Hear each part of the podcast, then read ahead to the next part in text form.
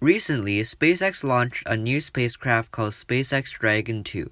It carried four amateur non astronauts, which is a first. They went on a three day trip, which is further in orbit than the International Space Station, which is further than have ever been to by any civilian.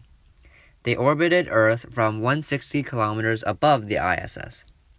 The four crew members included Jared Isaacman, a billionaire businessman and aerobatic pilot, Dr. Sian Proctor, a geology professor, Hayley Arceneaux, an assistant in St. Jude's Children's Research Hospital in Tennessee, and Christopher Sembroski, an engineer. There were no professional astronauts included on the trip. I think that this is exciting news and a door opening development, possibly leading to more frequent and less expensive commercial flights in space. And who knows, maybe you will ride in the spacecraft someday too. Goodbye.